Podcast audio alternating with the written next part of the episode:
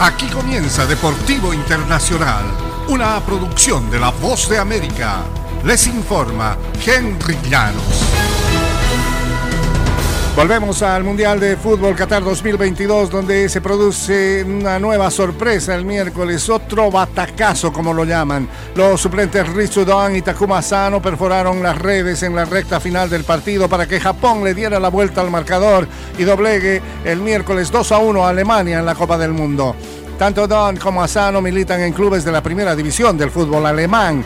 En un momento histórico, una victoria histórica en cuanto al desarrollo del fútbol japonés desde la perspectiva de los jugadores. Para ellos representa una enorme sorpresa, valoraba el técnico de Japón, Hajime Moriyasu, quien puso a cinco futbolistas de clubes alemanes en el once titular y otros tres, incluyendo los autores de los goles, en la banca de este gran partido que Japón ya vibra como uno de los grandes favoritos.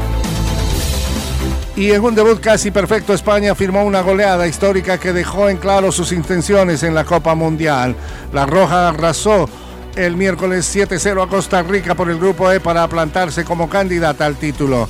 Ferran Torres anotó dos veces dentro de un recital de fútbol colectivo y una voracidad goleadora.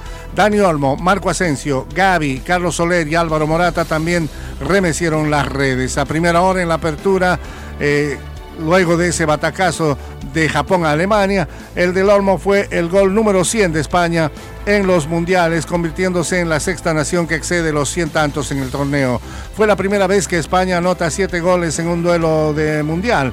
Con Gaby de 18 años y Pedri de 19, España se ha convertido en la primera selección europea que alinea a dos adolescentes en el 11 titular de un partido de mundial en 60 años según la plataforma de estadísticas Opta. Y apenas el sorteo ha determinado un nuevo duelo entre Argentina y México en el Mundial, el Tri apuntó al compromiso con particular interés, con muchas ganas de ajustar cuentas. Ahora el cruce del próximo sábado reviste dimensiones de vida o muerte para ambos. Los mexicanos empataron 0-0 ante Polonia en su presentación del martes y ahora su permanencia en Qatar dependerá en gran medida de lo que hagan ante la albiceleste, sus verdugos, en dos de los últimos cuatro mundiales. En principio se creía que más allá de lo que haya sucedido con Argentina, eh, México debería ganar, eh, decía Gerardo Martino, el entrenador argentino de México. Ahora terminan siendo tres finales para cada uno de nosotros. Contra todos los pronósticos, Argentina claudicó 2-1 ante Arabia Saudí y ahora espera el partido desesperado con México.